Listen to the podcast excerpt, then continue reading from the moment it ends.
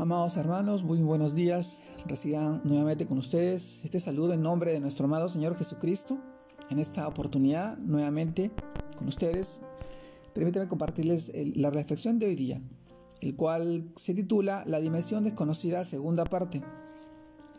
En este título de hoy día, continuando el tema de ayer, leemos el libro de Segunda de Reyes, capítulo 6, versículo 17, que nos dice: Y oró Eliseo y dijo, te ruego, oh Jehová, que abras sus ojos para que vea. Entonces Jehová abrió los ojos del criado y miró. Y he aquí que el monte estaba lleno de gente de a caballo y de carros de fuego alrededor de Eliseo. Segunda Reyes capítulo 6 versículo 17.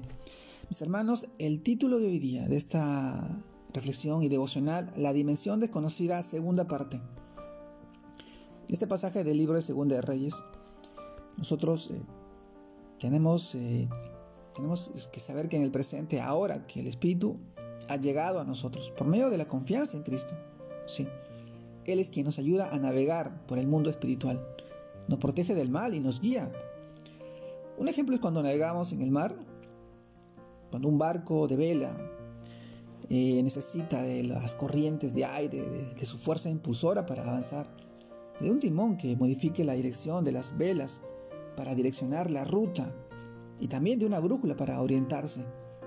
Mis hermanos, haciendo un paralelo a nuestro caso, el Espíritu Santo, el Espíritu de Dios es el viento que impulsa las velas de nuestra vida, actuando en nosotros conforme a la palabra de Dios. Sí, para direccionar el, nuestro rumbo, sí, y cumplir la voluntad, su voluntad, no la nuestra. Entonces el Espíritu Santo es la clave en la vida de un cristiano. Y Él mora ahora en nosotros gracias a la fe en Jesucristo. Mis hermanos, sin embargo, muchas veces ignoramos al Espíritu Santo. No lo escuchamos o somos insensibles a su voz. Entonces, la pregunta es, ¿cómo podemos ser sensibles al Espíritu Santo y a su voz? La respuesta correcta es por medio de la fe, por medio de la oración. Y la oración hecha con fe. Sí, ambos tienen que ir de la mano, mis hermanos, porque por la fe, porque por la fe andamos y no por vista. Lo leímos en el pasaje del, día de ayer, 2 Corintios capítulo 5, versículo 7. ¿Cómo nos muestra este pasaje, el del día de hoy, donde Eliseo clama a Dios? Abre los ojos espirituales del siervo para que vea la protección y poder de Dios actuando a favor de los suyos. Sí, mis hermanos. Como observamos, el mundo espiritual afecta a nuestras relaciones personales, nuestra vida laboral, también nuestra salud, nuestra economía, y sobre todo determina nuestra vida y sobre todo nuestra vida eterna. Cuando oramos estamos colocando en acción fuerzas espirituales que obran sobre las circunstancias a nuestro alrededor de un mundo visible. Mi hermano, el Espíritu Santo es la promesa de Dios para acompañarnos en nuestra vida diaria y para tener acceso directo al mundo espiritual y para adorar a Dios, al Padre, de la forma correcta. Dios es espíritu y los que le adoran en espíritu y en verdad es necesario que adoren. ¿Recuerda?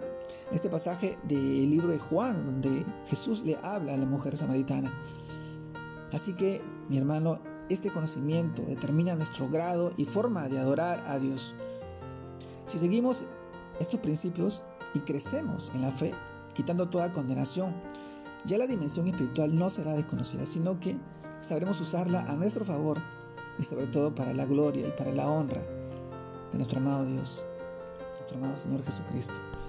Este tiempo, mi hermano, donde nosotros eh, desconocemos esta dimensión, es la que nos ayuda a ver con ojos espirituales que no estamos solos, que el Señor envía a sus ángeles a acampar a nuestro alrededor para protegernos de toda dificultad, de toda, de toda dolencia, de todo malestar, de toda aflicción, de toda tormenta que hoy estamos atravesando, pasando. El Señor quiere obrar en tu vida.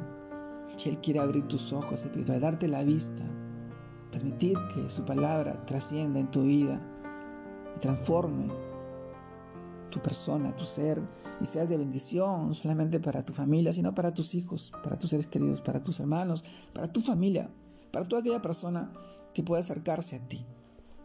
Hoy te animo a que puedas crecer en el Señor, que puedas seguir siendo de bendición para tu familia, para tus seres queridos. Te mando un fuerte abrazo. Dios te guarde y te bendiga en este tiempo, en este día de domingo familiar, que sigas compartiendo con tus hijos, con tus seres queridos, con toda tu familia. Un abrazo grande a la distancia. Dios te bendiga.